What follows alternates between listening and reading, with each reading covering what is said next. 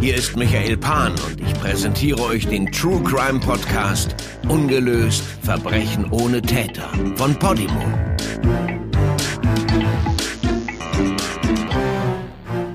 Mord im Friseursalon.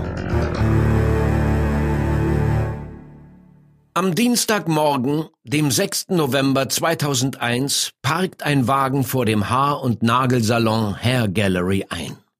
Der Laden steht am Highway 93 in der Kleinstadt Florence im Bundesstaat Montana. Es ist ein alleinstehendes Gebäude entlang einer mäßig befahrenen Straße in einer ländlichen Umgebung. Die Frau im Wagen sieht einen merkwürdig gekleideten Mann aus dem Gebäude kommen. Er trägt einen langen schwarzen Mantel und etwas, das wie ein Zylinder aussieht. Sie stutzt über die seltsame Erscheinung, aber sonst macht sie sich nichts daraus. Der Termin für ihre Maniküre ist um 11 Uhr und sie ist knapp dran. Sie stellt den Motor ab, steigt aus dem Wagen und geht zur Rückseite des Hauses, wo der Haupteingang des Salons ist. Als sie den Salon betritt, erwartet sie einen Anblick, den sie ihr Leben lang nicht vergessen wird. Direkt vor der Tür liegt eine Frau bäuchlings in einer großen Blutlache. Sie ist tot. Die Kundin muss über die Leiche steigen, um zum Telefon zu gelangen. Dort wählt sie den Telefonnotruf. Noch ahnt sie nicht, dass sich im Inneren des Salons noch zwei weitere Leichen befinden. Dies ist die Geschichte der Morde im Friseursalon.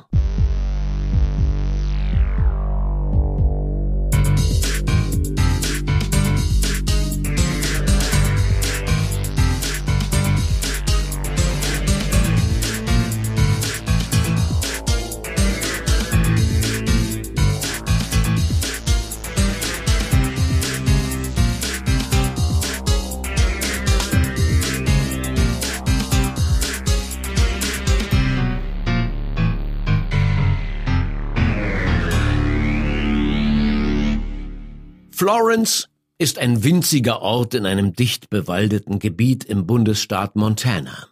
Die ersten Siedler, die Ende des 19. Jahrhunderts hier ankamen, nannten den Ort One Horse.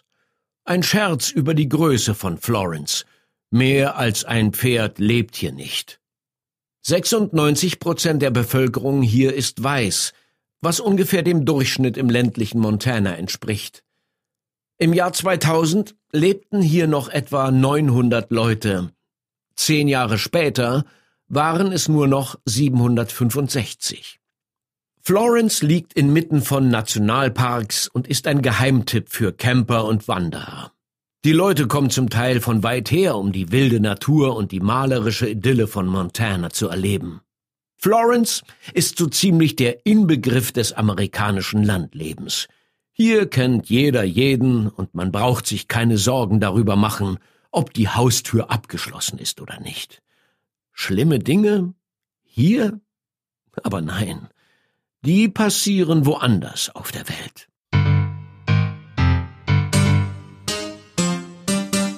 Die Hauptverkehrsachse ist der US-Highway Nummer 93. Entlang dieser Straße reihen sich die paar wenigen Läden und Lokale, die es hier gibt und einer von ihnen ist das Haar- und Nagelstudio Hair Gallery. Der Salon hat ein grelles Neonschild, das Kundschaft von der Straße anlocken soll. All about Nails steht darauf. Das Gebäude, in dem der Salon untergebracht ist, war einmal das Postamt, als es in Florence noch eine Postfiliale gab. Dorothy Harris, die Besitzerin, ist 62 Sie ist eine fröhliche junge Großmutter, die in ihrer Freizeit liebend gern Kunsthandwerk betreibt. Dorothy versteht es, mit ihren Händen schöne Dinge zu schaffen. Ihr Laden ist fünf Tage die Woche geöffnet. Sonntags und montags bleibt er zu.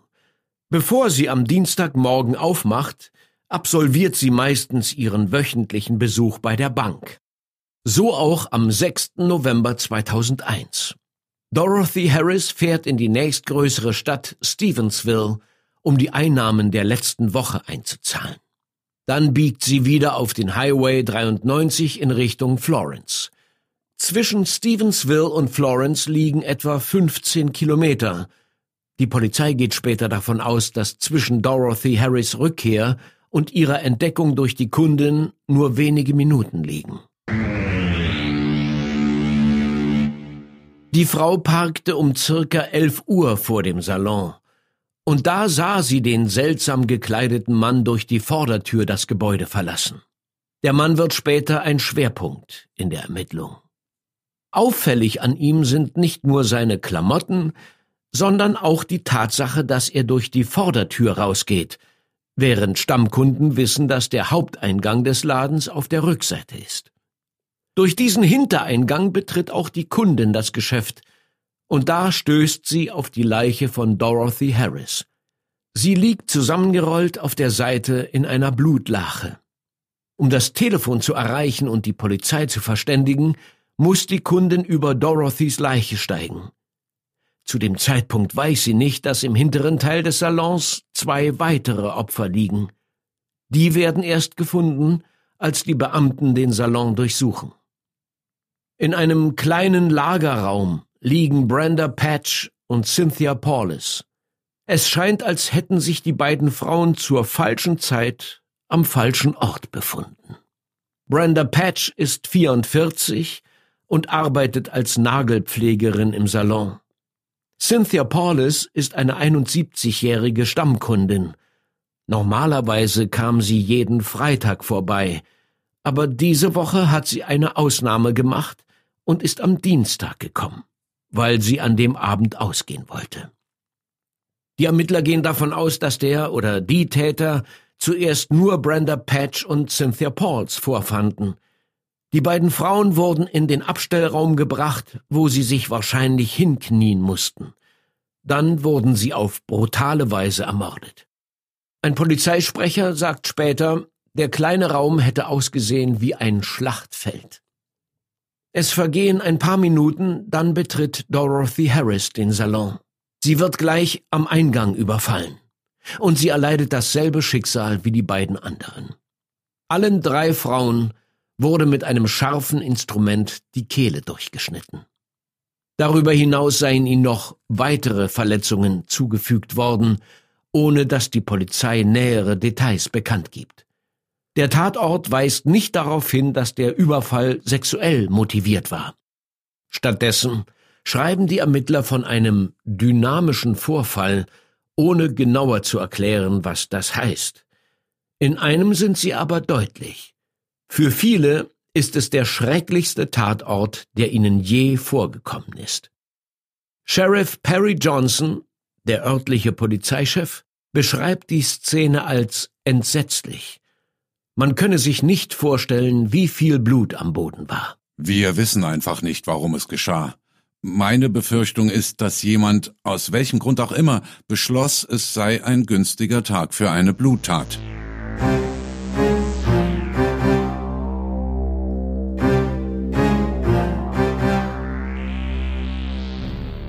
Für die Bevölkerung von Florence und der umliegenden Orte ist die Nachricht ein Schock. Klar, dass es Verbrechen gibt, war ihnen allen klar. Sachen wie Drogenkonsum, Diebstahl oder Vandalismus, womit sich eben jede Stadt und jedes Dorf auf der Welt konfrontiert sieht. Aber ein so blutrünstiges, sinnloses Verbrechen mitten am Tag an einer befahrenen Straße? Das hätte niemand für möglich gehalten.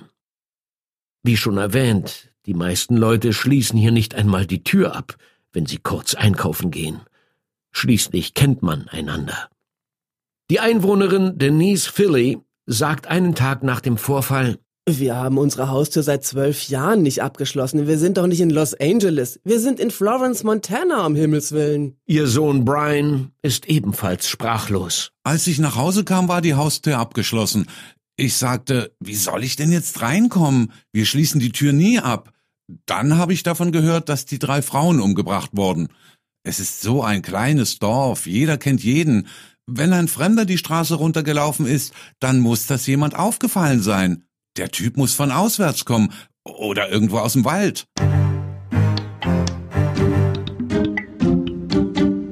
Die Ermittlung in dem brutalen Dreifachmord kommt von Anfang an nicht ins Laufen. Sheriff Perry Johnson, der aktiv am Fall beteiligt ist, sagt dazu, Was ich Ihnen mit Sicherheit sagen kann, ist, dass wir noch kein Motiv erarbeitet haben. Wir sind noch auf kein Szenario gestoßen, womit sich der Fall erklären ließe. In den vergangenen acht Wochen haben wir viele Möglichkeiten ausgeschlossen, und wir werden so lange weitermachen, bis alle Optionen erschöpft sind. Die Ermittler finden bald heraus, dass weder Geld noch Wertgegenstände gestohlen wurden. Das Einzige, was fehlt, sind ein paar Kittel. Sonst nichts. Ein Raubüberfall war es also nicht. Und es gibt nichts, was auf einen Triebtäter hinweisen würde. Die Beamten suchen im persönlichen Umfeld von Dorothy Harris, Brenda Patch und Cynthia Paulus nach einem Motiv. Aber sie finden nichts Außergewöhnliches. Sie gehen Bankauszüge, Versicherungsdokumente und Telefonaufzeichnungen durch und nehmen DNA-Proben und Fingerabdrücke von Nahestehenden. Die einzige nennenswerte Spur ist ein Verwandter und Geschäftspartner der Inhaberin Dorothy Harris. Der beschreibt seine Beziehung zu ihr als umstritten, aber kurze Zeit später entpuppt sich das als Sackgasse. Sheriff Perry Johnson sagte Reportern, Wir haben alles in unserer Macht Stehende getan, um unter den Angehörigen einen Verdächtigen zu finden, aber wir hatten keinen Erfolg. Sind Sie deshalb von jedem Verdacht ausgeschlossen? Auf keinen Fall. Niemand wird komplett ausgeschlossen, bis wir ein unterzeichnetes Geständnis vorliegen haben. Eines der Hauptprobleme für die Ermittler ist, dass sie nicht wissen, wem genau der Überfall gegolten hat. Die drei Opfer sind nicht der Typ Mensch, der sich Feinde macht, schon gar nicht solche, die einen kaltblütigen Mord in Kauf nehmen würden. Zwischen dem Lebenslauf der drei Frauen und der entsetzlichen Gewalt lässt sich einfach kein Zusammenhang herstellen. Dorothy Harris war zum Zeitpunkt, als der oder die Täter den Laden betraten, noch auf dem Rückweg von der Bank in Stevensville. Die Fahrt dauerte etwa 20 Minuten. Die Bankaufzeichnungen belegen, dass Harris nur eine halbe Stunde vor dem Polizeinotruf in der Bank war. Die Kundin, die ihre Leiche auffindet, wäre also um Haaresbreite Zeugin oder vielleicht auch selbst Opfer der Tat geworden. Sheriff Perry Johnson erklärt, Das halten wir für sehr wichtig. Wir glauben, dass die Frau nur ein, zwei Minuten nach dem Mord den Laden betrat. Die Ermittler lassen auch durchblicken, dass am Tatort ein Fingerabdruck gefunden wurde. Aber über den genauen Fundort und darüber, ob er einem der Opfer oder dem Täter gehört, geben sie nichts bekannt. Dasselbe gilt für eine schwarze Sonnenbrille, die laut Sheriff Johnson mitten am Tatort liegt. Die Polizei veröffentlicht später ein Bild der Sonnenbrille, aber sonst behält sie viele Details für sich. Johnson sagt, Es gibt Dinge, die wir nicht bekannt geben werden, damit wir die Aussagen von Zeugen oder Verdächtigen überprüfen können. Johnson weiß auch schon von einem Verdächtigen, auch wenn dessen Identität bislang noch ein Rätsel ist. Wir erinnern uns, die Kundin, die Dorothy Harris Leiche entdeckt hat, erinnert sich an einen merkwürdig gekleideten Mann, der durch die Vordertür des Hauses nach draußen kam, als sie ihren Wagen parkte. Diese Aussage wird von mehreren anderen Zeugen bestätigt, die diesen Mann um etwa dieselbe Zeit ebenfalls in der Nähe des Tatorts gesehen haben. Der Mann ist angeblich relativ jung, Mitte 20 bis Anfang 30. Er ist etwa 1,80 Meter groß und hat schmale Gesichtszüge. Manche Leute spekulieren, dass es sich eigentlich um eine Frau handelt, wegen dem jungen Aussehen und der schmalen Gesichtszüge, aber auch wegen der seltsamen Aufmachung. Der Mann, oder sagen wir die Person, trug einen auffällig breitkrempigen Hut, einen Fedora oder sogar einen Zylinder und dazu einen knielangen schwarzen Mantel. Die Gestalt sah aus, als hätte sie sich in der Zeit verirrt und gehörte in einen Franz Kafka-Roman. Mehrere Dorfbewohner haben sie vom Salon herkommend die Straße entlang gehen sehen. Es hätte ausgesehen, als wüsste die Person genau, wo sie hin will. Noch am selben Tag trifft eine Hundestaffel der Polizei vor Ort ein, um die Spur des oder der Verdächtigen zu verfolgen. Der Bluthund findet die Spur im Gras vor dem Salon und in der Gasse an der Seite des Hauses. Dann verfolgt das Tier die Spur in nördliche Richtung, quer über einen Parkplatz und an einer Eckkneipe vorbei. Es scheint, als sei die Person mitten durch Florence gegangen, dann quer über einen Schulparkplatz und über eine Wiese entlang der One Horse Creek Road. Hier verliert sich die Spur, etwa vier Häuserblocks vom Tatort entfernt. Am nächsten Tag wird ein zweiter Hund auf die Spur angesetzt. Der verfolgt sie von der Wiese weiter bis zu einem Gebäude auf der anderen Straßenseite. Dessen Bewohner wird aber als zu gebrechlich beschrieben, als dass er als Verdächtiger in Frage kommen könnte. Die Spur hat die Ermittler nicht zum Täter geführt, aber sie erlaubt es ihnen, sich ein Bild davon zu machen, wie er anscheinend seelenruhig durchs Dorf spaziert ist, bevor er sich ein paar Straßen vom Tatort entfernt anscheinend in Luft aufgelöst hat. Offiziell gilt er zwar als Person von polizeilichem Interesse, also nicht unbedingt als Tatverdächtiger. Aber wie er auch immer bezeichnet wird, Fakt ist, dass seine Identität bis heute ein Geheimnis ist.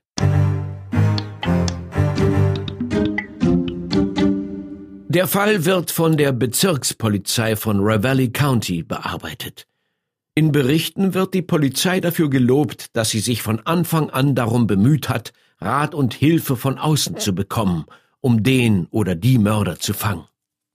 Schon kurz nach der Tat bittet die Bezirkspolizei das FBI, die US-Generalstaatsanwaltschaft, die US Marshals sowie andere regionale Polizei- und Justizbehörden um Hilfe.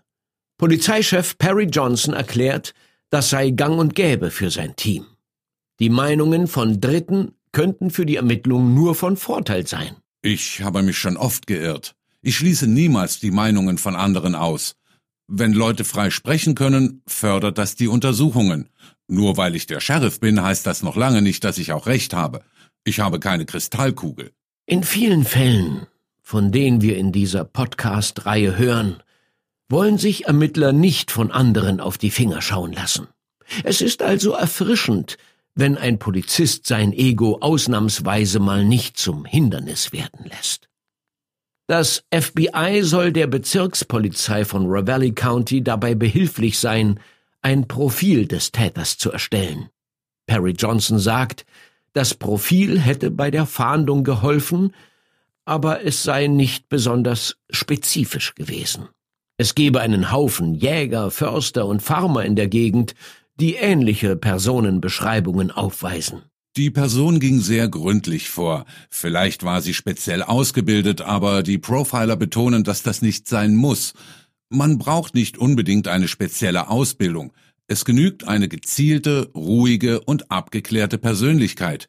Das ist eines der Persönlichkeitsmerkmale. Jerry Cargo ist pensionierter Polizeihauptmann aus einem benachbarten Bezirk.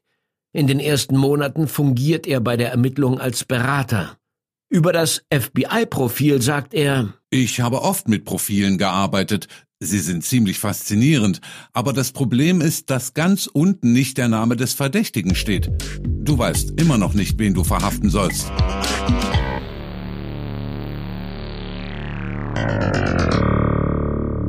Bis Jahresende 2001 ist der Dreifachmord von Florence Montana schon fast sowas wie ein lokaler Mythos. Der Ort wird nie mehr der gleiche sein. Die Illusion der Sicherheit in diesem kleinen Waldidyll ist für immer zerstört. Im Dezember 2001, einen Monat nach der Tat, wird der Fall in der TV-Serie America's Most Wanted ausgestrahlt, dem amerikanischen Gegenstück zu Aktenzeichen XY ungelöst. Unter den Beamten, die den Fall bearbeiten, gibt es währenddessen zwei Lager. Die einen glauben, dass der Mord von jemandem begangen wurde, der mindestens einem der Opfer bekannt war. Messer als Mordwaffen zeigten meistens eine Intimität zwischen Opfer und Täter und wiesen auf ein persönliches Motiv hin. Auch Sheriff Perry Johnson ist ein Verfechter dieser Theorie. Er erklärt, mit einem Messer muss man den Leuten nahe kommen. Man kann nicht bloß Zuschauer seines eigenen Verbrechens sein, man muss persönlich Hand anlegen. Das ist mit einer Schusswaffe nicht zu vergleichen. Auf der anderen Seite stehen die Ermittler, die den Vorfall als zufälliges Verbrechen interpretieren. Ein sinnloser, unberechenbarer Mord, der sich nicht logisch erklären lässt. Die Theorie stützt sich darauf, dass es sich weder um ein Sexualdelikt noch um einen Raubmord handelt. Es gäbe also kein offensichtliches Motiv. In den Akten des FBI ist der Dreifachmord von Florence ein Einzelfall. Es gibt keinen vergleichbaren Fall, wo drei oder mehr Menschen scheinbar ohne jeden Grund ermordet wurden. Es lassen sich also auch keine Schlüsse von Fällen aus der Vergangenheit ziehen. Sheriff Johnson sagt dazu, Es gibt Dreifachmorde und es gibt Fälle, die auf den ersten Blick ähnlich sind. Aber es gibt nichts Vergleichbares. In seiner Dynamik scheint dieser Fall einfach einzigartig zu sein. Wir haben keinen Fall gefunden, der uns sagen könnte, in welche Richtung wir weitersuchen sollen.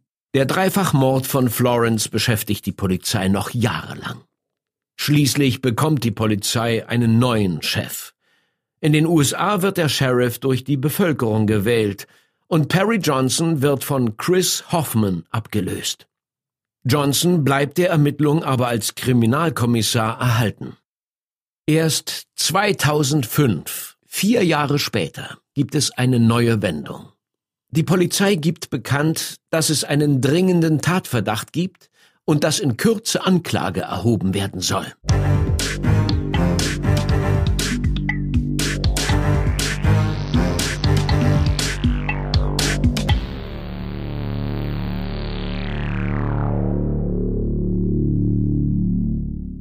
Brian Walter Weber wurde in Arizona geboren, aber aufgewachsen ist er in Florence.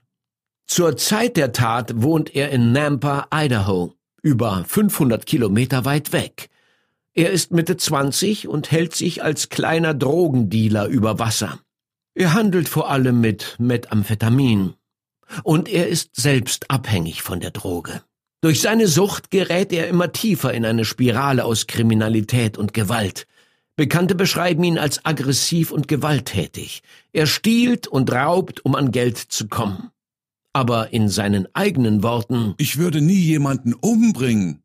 Anfang November 2001, zur selben Zeit also, als die drei Frauen im Friseursalon ermordet werden, ist Brian mit seiner Freundin in der Gegend von Missoula, einer mittelgroßen Stadt etwa 30 Kilometer entfernt von Florence. Die Frau, mit der er unterwegs ist, hatte in der Vergangenheit eine einstweilige Verfügung wegen häuslicher Gewalt gegen ihn erwirkt. Aber anscheinend haben sich die beiden wieder versöhnt. Brian Weaver sagt, die Reise sei geschäftlich gewesen und hätte mit seinem Drogenhandel zu tun gehabt.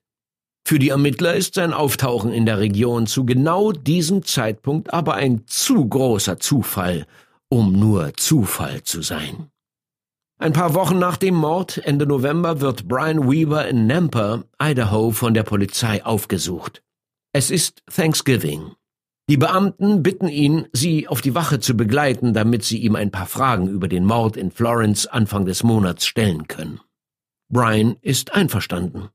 Er gibt auch eine DNA-Probe ab und lässt die Beamten seinen Wagen durchsuchen. Sie haben mich gefragt, ob meine DNA aus irgendeinem Grund in dem Gebäude sein könnte. Die Polizisten fragen Brian Weaver, ob er zu irgendeinem Zeitpunkt den Friseursalon in Florence betreten hätte. Er sagt, er kenne das Gebäude, schließlich sei Florence ein kleines Dorf, aber das letzte Mal, dass er drinnen war, sei vor über zehn Jahren gewesen. Da war er noch ein Kind und das Gebäude ein Postamt. Ich bin nie da gewesen, seit es ein Haarschuppen ist.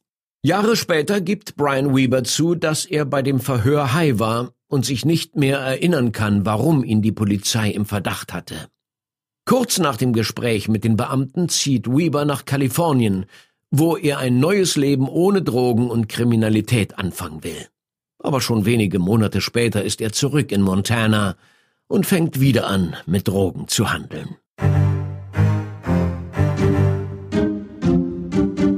Im November 2003 wird er verhaftet, weil er einen Mann namens Keegan Strelnick brutal zusammengeschlagen hat. Angeblich waren sich die beiden bei einem Meth-Deal nicht einig geworden. Weber und ein Mittäter werden wegen Körperverletzung angeklagt. Sie sollen auf Strelnick eingeschlagen haben, bis Die beiden die Schlägerei satt hatten. Weavers Kaution wird auf 100.000 Dollar angesetzt. Offiziell lautet die Klage auf schweren Raubüberfall und schwere Körperverletzung. Im Mai 2004 macht er einen Deal mit der Staatsanwaltschaft. Er bekennt sich schuldig, dafür werden die Anklagepunkte reduziert. Er bekommt drei Jahre Gefängnis auf Bewährung.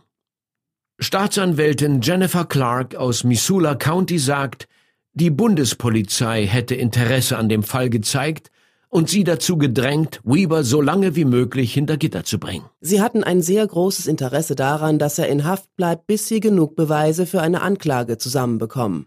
Etwa einen Monat später wird der Grund dafür klar. Im Juli 2004 wird Brian Weber erneut angeklagt. Diesmal geht es um Drogenbesitz mit Absicht zum Drogenhandel. Es geht nicht nur um den Vorfall mit der Schlägerei, die Ermittler haben Beweise, dass Weber im großen Stil mit Methamphetamin gedealt hat. Im Dezember 2004 wird er wegen Verschwörung zum Vertrieb von Methamphetaminen schuldig gesprochen. Die Strafmaßverkündung ist auf das neue Jahr angesetzt. Ihm droht eine lange Haftstrafe. Er könnte ein Drittel seines Lebens im Gefängnis verbringen, wenn nicht mehr. Im Mai 2005 wird er zu 24 Jahren und drei Monaten Gefängnis verurteilt. Und aufgrund der strengen Drogengesetze in den USA sieht es danach aus, als müsste er zumindest den größten Teil seiner Strafe auch absitzen. Um etwa die gleiche Zeit meldet sich eine anonyme Quelle bei der Lokalzeitung The Missourian. Angeblich sagt diese Person über den Dreifachmord in Florence vor fast vier Jahren Der Kerl ist hinter Gittern. Es gibt also keine Eile. Sie haben alle Zeit der Welt, um den Fall aufzubereiten, bevor es losgeht. Im November 2005 taucht Brian Weber zum ersten Mal als Tatverdächtiger in den Fallakten des Mordes im Friseursalon auf. In den Akten wird er nur mit seiner Häftlingsnummer genannt 08347-046. Die Ermittler untersuchen anscheinend, ob der Mord an Dorothy Harris, Brenda Patch und Cynthia Paulus etwas mit organisiertem Verbrechen zu tun haben könnte. Im Speziellen mit Drogenschmuggel. Weber ist der Hauptverdächtige, weil er sich gegenüber zwei Gefängnisquellen entsprechend geäußert hat. Weber selbst beharrt auf seiner Unschuld. Er sagt gegenüber derselben Zeitung Ich gebe zu, dass ich eine Menge falsch gemacht habe, aber ich habe niemanden umgebracht. Der Verdacht gegen Brian Weber bleibt das ganze Jahr 2006 über bestehen. Die Behörden haben einen anderen Gefängnisinsassen angeheuert, um sie mit Informationen zu versorgen. Sein Name ist Perry Willingham. Er wurde im Oktober 2005 wegen Verdachts auf Drogenproduktion und Urkundenfälschung verhaftet. Seit seiner Verhaftung sitzt er in derselben Anstalt wie Brian Weber in Untersuchungshaft. Um seine Strafe abzumildern, willigt er ein, mit den Ermittlern zu kooperieren und sie mit Infos über Weber zu versorgen. In der Zelle, die er sich mit Weber teilt, wird ein Abhörgerät installiert. Was ihm Weber außerhalb der Zelle anvertraut, gibt er persönlich weiter. Aber dann erfährt Weber davon dass er von seinem Zellengenossen ausspioniert wird, und er droht Perry Willingham angeblich, ihn umzubringen. Willingham bittet um Versetzung in ein Gefängnis im Nachbarbezirk. Aber Brian Weber hat anscheinend Beziehungen dorthin, also bittet Willingham nochmal um Versetzung. Während all das vor sich geht, erhält Brian Weber gute Nachrichten. Seine Anwälte haben einen Makel in seiner Verurteilung entdeckt, weshalb einer der beiden Anklagepunkte für ungültig erklärt wird. Das bedeutet, dass die 24-jährige Haftstrafe ohne Aussicht auf Bewährung jetzt in eine zehnjährige Strafe mit viel milderen Umständen umgewandelt wird. Auf einmal läuft den Ermittlern die Zeit davon. Sie fangen an, den Fall wegen Weber auf die Schnelle zusammenzuschustern.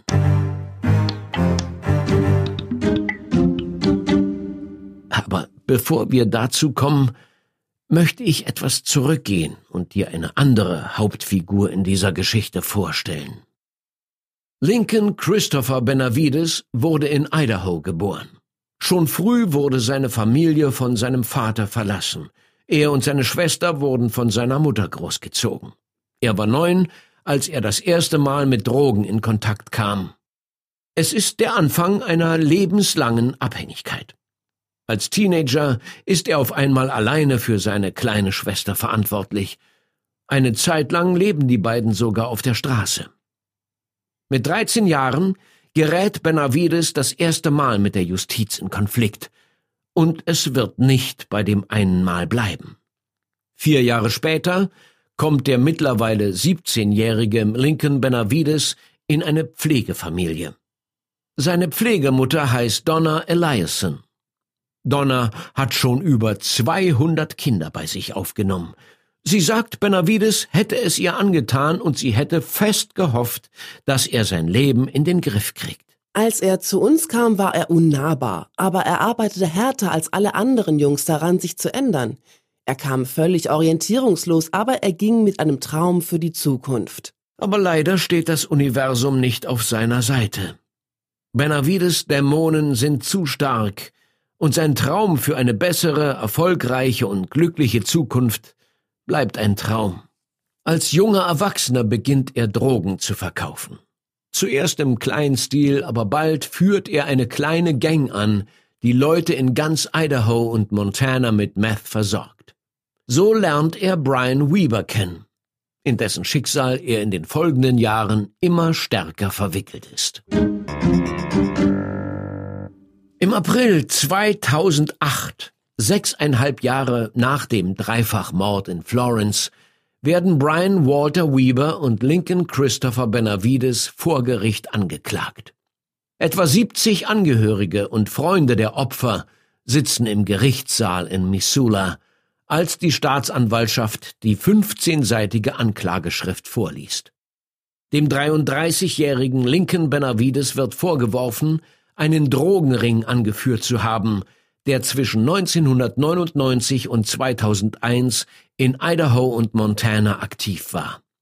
Brian Weber sei in der Zeit ein kleiner Dealer gewesen, der von Zeit zu Zeit auch Drecksarbeit für seinen Boss übernommen hätte. In der Anklageschrift steht, durch Einschüchterung oder Gewalt brachte Weber gelegentlich andere Dealer dazu, einen Anteil ihrer Einkünfte an die Organisation abzuliefern. Von Zeit zu Zeit würden Brian Weber und Lincoln Benavides zusammen jemanden einschüchtern oder schlagen. Zur Zeit der Verhandlung sitzen beide Männer bereits im Knast. Weber verbüßt seine zehn Jahre wegen Methamphetaminhandel und Benavides hat etwa die Hälfte einer 15-jährigen Haftstrafe abgesessen, ebenfalls wegen Drogenhandels. Jetzt sind sie zusätzlich zu ihren Drogenvergehen auch dreimal wegen einer Gewalttat im Zusammenhang mit organisiertem Verbrechen und wegen Mordes im Zusammenhang mit Drogenhandel angeklagt. Ein Schuldspruch wegen Mordes im Zusammenhang mit Drogenhandel kann im Staat Montana die Todesstrafe nach sich ziehen. Die Anklage gibt wenige Einzelheiten über die Tat preis. Es wird nur konstatiert, dass die Morde beim Versuch verübt wurden, Drogenschulden einzutreiben. Nähere Details werden bis zur eigentlichen Verhandlung unter Verschluss gehalten.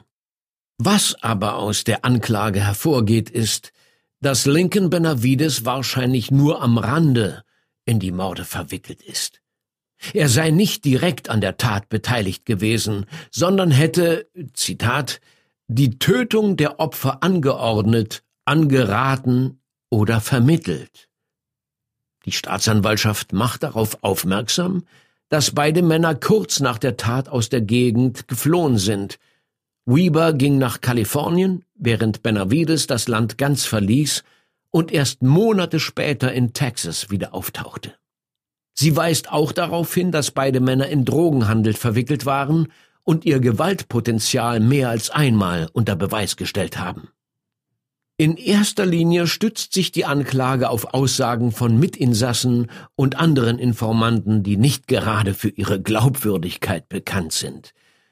Es ist ein Zeichen dafür, dass der Staatsanwaltschaft eindeutige Indizien und Beweise fehlen. Die Verteidiger der beiden reichen sofort ein Gesuch zur Annullierung der Anklagen ein. Sie bezeichnen den Fall als anstößig. Der Staatsanwaltschaft werfen sie unerhörtes Fehlverhalten vor. Einige der Taktiken, die gegen Weber und Benavides angewendet wurden, schrammen hart an der Grenze des Illegalen vorbei. Ihr Recht auf Privatsphäre und ihre Unschuldsvermutung seien mit Füßen getreten worden.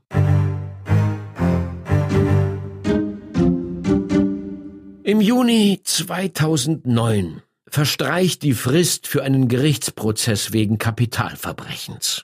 Das bedeutet, dass die Todesstrafe endgültig vom Tisch ist. Gerüchten zufolge kommt die Entscheidung, nicht die Todesstrafe zu fordern, von ganz oben im US-Justizministerium. Eventuell sogar vom damaligen Generalstaatsanwalt Eric Holder höchstpersönlich. Die Staatsanwaltschaft von Montana verleiht dem Gerücht Glaubwürdigkeit in einem Statement, in dem steht Die Entscheidungsgewalt darüber, ob die Staatsanwaltschaft die Todesstrafe verlangt, liegt beim Generalstaatsanwalt.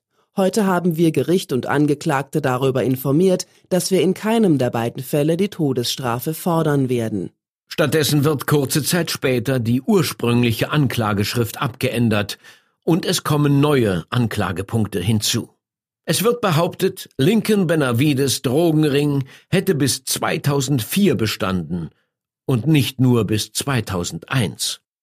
Und die Liste der Anklagepunkte wird um 20 weitere Punkte wegen Drogenhandels und organisiertem Verbrechen ergänzt. Beide Männer plädieren in allen Anklagepunkten auf nicht schuldig.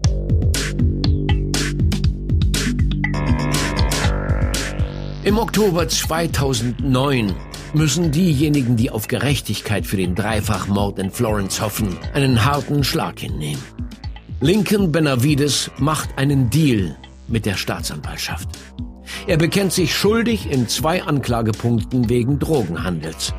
Dafür werden alle anderen Klagen fallen gelassen. Auch die drei Mordanklagen. Die Staatsanwälte fordern 30 Jahre Gefängnis für den Drogenhandel, aber es macht den Eindruck, als seien sie sich ihrer Sache im Mordfall zunehmend unsicherer. Benavides Geständnis ist der einzige harte Beweis, den sie in der Hand haben. Pflichtverteidiger Tim Foley aus Kalifornien ist Teil von Lincoln Benavides Anwaltsteam. Er sagt, die Mordanklage fuße auf lügenden Gefängnisinformanten und Ermittlern, die ihren Eifer über ihre Moral stellten. Mr. Benavides hat stets jede Schuld oder Verwicklung in die Morde von Florence von sich gewiesen und sich im Sinne der Anklage selbstverständlich für nicht schuldig erklärt. Die Bewohner von Florence und Umgebung, insbesondere Familie und Freunde der Opfer, sind entsetzt, dass einer der beiden mutmaßlichen Täter seinem Prozess entgangen ist. Jay Harris, Sohn der Salonbesitzerin Dorothy Harris, sagt, Es ist nun mal, wie es ist. Wir können nichts tun. Immerhin sitzt er im Gefängnis und läuft nicht frei rum. Ken Carlson aus Florence sagt, Wenn Sie den Richtigen haben, warum lassen Sie ihn dann laufen? Sehen Sie sich an, wie viel Leid er den Leuten hier angetan hat. Davin Torben, ein weiterer Einwohner, stimmt dem zu. Ich finde es lächerlich. Ich weiß nicht, wieso Sie nicht die Todesstrafe verlangt haben. Wenn jemand so ein Verbrechen begeht, dann ist lebenslänglich kaum genug und ganz davon zu kommen ist einfach absurd. Eine dritte Ortsansässige, Megan Rick, erklärt, Ich bin schockiert. Er hat etwas Schreckliches getan. Er sollte die Höchststrafe kriegen und nicht so glimpflich davonkommen. Monate nachdem sich Lincoln Benavides wegen Drogenhandels für schuldig erklärt hat, muss er für die Strafmaßverkündung wieder vor Gericht erscheinen. Richter Donald Molloy verurteilt ihn zu 25 Jahren. Er betont, dass dieses Urteil nichts mit den restlichen Anschuldigungen gegen den Angeklagten zu tun hat. Mr. Benavides wird wegen zwei Drogendelikten verurteilt. Dieses Urteil berücksichtigt keine weiteren Anschuldigungen, Verbindungen oder Verwicklungen. Es geht einzig und allein um ein Drogenvergehen. Benavides, bei dem erst vor kurzem Multiple Sklerose diagnostiziert wurde, macht sich nichts vor. Es ist gut möglich, dass er das Gefängnis nicht mehr lebend verlassen wird. Aber zumindest besteht die Hoffnung, dass er nochmal freikommt. In seiner persönlichen Erklärung erwähnt er, dass ihm seine Haft die Augen geöffnet hat. Ich möchte mich aufrichtig dafür entschuldigen, was ich getan habe. Ich habe vieles getan, das ich bereue. Jetzt, wo ich von den Drogen weg bin, sehe ich, wie viel Schaden sie anrichten. Ich glaube, mein Familienhintergrund hat viel damit zu tun, wie sich mein Leben entwickelt hat, aber das ist keine Entschuldigung. Als ich angeklagt wurde, drei ältere Frauen umgebracht zu haben, wusste ich zwar, dass ich unschuldig bin, aber ich vertraute dem System nicht und ich dachte trotzdem, dass mein Leben vorüber ist. Es mag komisch klingen, aber ich bin dankbar für diese Erfahrung. Den Mordfall betreffend sind die Ermittlungen gegen Lincoln Benavides eingestellt. Aber der Prozess gegen seinen ehemaligen Komplizen Brian Weber soll wie geplant weitergehen.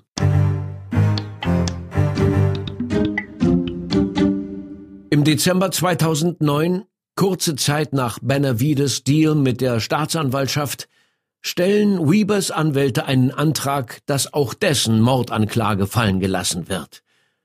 Der Antrag wird abgelehnt. Stattdessen werden zwei der Drogenanklagen fallen gelassen.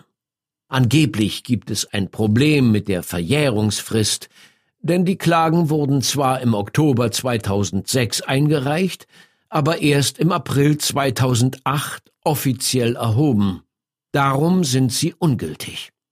In dem Antrag behaupten Weebers Anwälte, die Anklage basiere auf, Zitat, nichts als Hörensagen von Mitinsassen. Und leider haben sie damit nicht ganz Unrecht. Am 22. Januar 2010 beantragt die Staatsanwaltschaft, dass auch die restlichen Klagen gegen Brian Weber fallen gelassen werden. Begründung die Regierung könne nicht zweifelsfrei beweisen, dass Weber für den Dreifachmord verantwortlich ist. Anscheinend ist die einzige Zeugin, die den Ermittlern ein Motiv für das Verbrechen geliefert hat, eine Frau namens Emily Ross, bereits 2008 verstorben. Die restlichen Zeugen bestehen aus Drogenabhängigen und Gefängnisinformanten.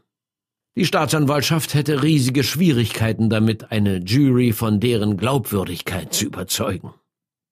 Staatsanwalt Joseph Taggart erklärt weiter, die Verteidigung hätte Beweismaterial eingereicht, welches klar gegen Weavers Schuld spricht. Anscheinend hat er für die Tatzeit ein ziemlich wasserfestes Alibi, das bestätigt, dass er sich gar nicht im Staat Montana befand. Presseartikel betonen, die Entscheidung, die Anklage zurückzuziehen, sei nicht endgültig. Wenn die Staatsanwaltschaft also genügend Beweise zusammenbekommt, kann sie ihn jederzeit erneut anklagen. Aber vorerst sieht es danach aus, als käme Brian Weaver frei. Einer seiner Anwälte, Al Avignon, sagt, Der Fall ist erledigt, vielleicht für immer. Wir haben von Anfang an auf Mr. Wiebers Unschuld bestanden und wir sind enorm dankbar, dass die Klagen zurückgezogen wurden. Sheriff Chris Hoffman, der seit der Ablösung von Perry Johnson nun schon seit fünf Jahren im Amt ist, ist sich da nicht so sicher. Der Fall ist nicht geschlossen. Wir bleiben den Angehörigen und der Gemeinschaft verpflichtet, die Ermittlungen zu einem erfolgreichen Abschluss zu bringen. Wir werden alle verfügbaren Ressourcen dafür aufwenden, egal wie lange es dauert. Die Bezirkspolizei von Ravalli County wird weiter mit ihren Partnerbehörden zusammenarbeiten. Wir werden weiterhin alle neuen Informationen bearbeiten. Der Fall bleibt offen, bis er aufgeklärt ist.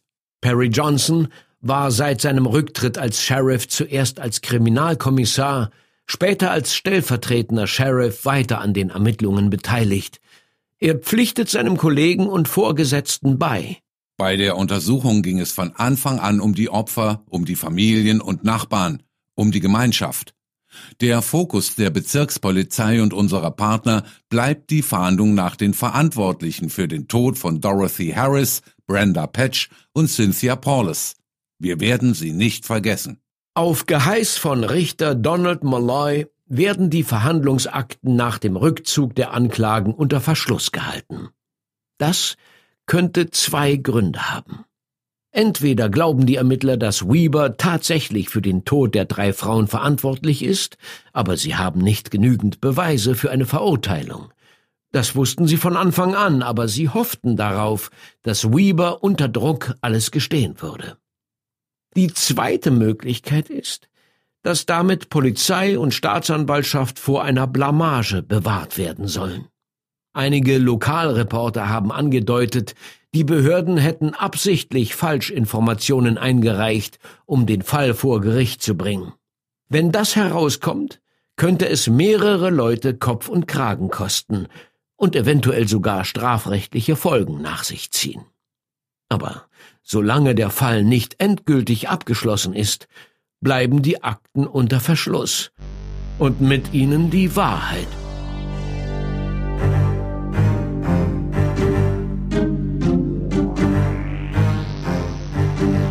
Als die Anklage gegen Brian Weber 2010 fallen gelassen wird, hat er sechs der zehn Jahre abgesessen, die ihm 2004 wegen Drogenhandels aufgebrummt wurden. 2012 geht er in den offenen Vollzug über. Zum ersten Mal seit über zehn Jahren setzt er wieder einen Fuß in die freie Welt. Schließlich wird er ganz entlassen und in ein Bewährungsprogramm aufgenommen. Aber es dauert nur ein Jahr, bis er wieder verhaftet wird. Angeblich hat er einer vorbestraften Frau namens Savannah Ryan Drogen gegeben und ihr erlaubt, seinen Computer zu benutzen, um Sexanzeigen zu platzieren. Er hat Glück und kommt ungeschoren davon. Nach seiner Freilassung zieht er nach Great Falls, Montana. Dort heiratet er, aber die Ehe hält nur fünf Jahre, Anscheinend hat er seine Frau physisch misshandelt. Ab und zu wandert er für kleinere Delikte wieder ins Gefängnis und er hat seine Finger auch wieder im Drogenhandel. Seine heutige Ex-Frau sagt, er hätte damit angefangen, Marihuana und Badesalz zu verkaufen. Ein besonders starkes und gefährliches Amphetamin. Im Februar 2017 wird er nach einem heftigen Streit mit seiner Frau und ihrer Familie verhaftet und wegen Androhung von Gewalt angeklagt.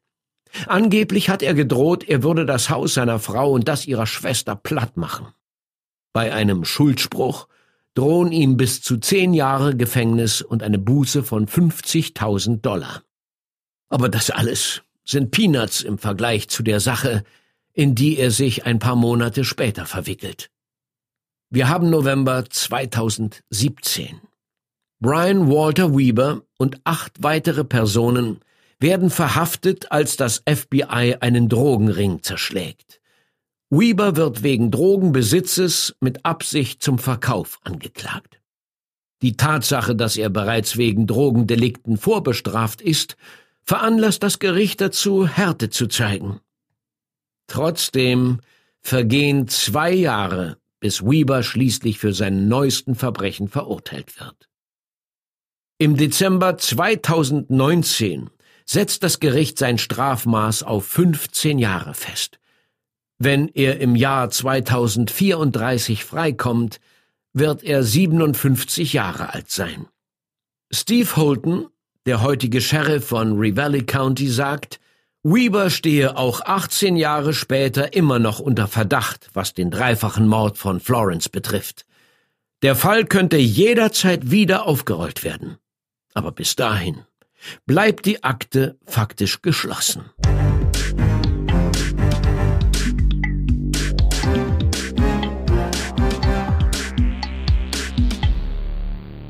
Es ist gut möglich, dass sich die Justizbehörden so stark auf Benavides und Weber als Täter eingeschossen haben, dass sie jegliche anderen Spuren außer Acht ließen. Jetzt stecken sie in einer Sackgasse, und es ist zu spät, nochmal von vorne anzufangen. In den Aufzeichnungen des FBI gibt es bis heute keinen vergleichbaren Fall mit drei oder mehr Todesopfern ohne jegliches Motiv. Bill Buzell, der zur Zeit des Mordes Stellvertreter von Polizeichef Perry Johnson war, fragt sich bis heute, was schiefgelaufen sein könnte. Ich habe an vielen Mordermittlungen gearbeitet.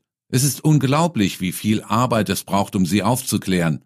Manchmal geht es um ein winziges Detail und manchmal stolpert man einfach darüber. Das Schicksal der Opfer macht ihm bis heute schwer zu schaffen. Es ist schwierig, es nicht persönlich zu nehmen. Besonders wenn man in die Gemeinschaft eingebunden ist. Niemand hat so ein Schicksal verdient. Ich glaube nicht, dass ich jemals länger als drei Stunden nicht daran gedacht habe. Perry Johnson, dem Polizeiveteran und ehemaligen Polizeichef von Ravalli County geht es ähnlich. Wir geben die Hoffnung nicht auf und werden weiter jede Spur verfolgen. Das ist uns wichtig. Es geht um unsere Großmütter, unsere Schwestern, unsere Mütter. Mittlerweile ist es fast 20 Jahre her, seit das idyllische Dorf Florence, Montana, von einem Tag auf den anderen seine Unschuld verlor. Der Mord an Dorothy Harris, Brenda Patch und Cynthia Paulus bleibt bis heute ungelöst.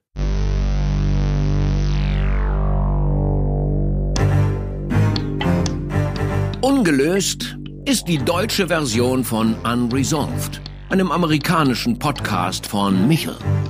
An dieser Stelle ein dickes Dankeschön an Michel für die Mühe und Arbeit, die du in die Recherche dieser Fälle gesteckt hast.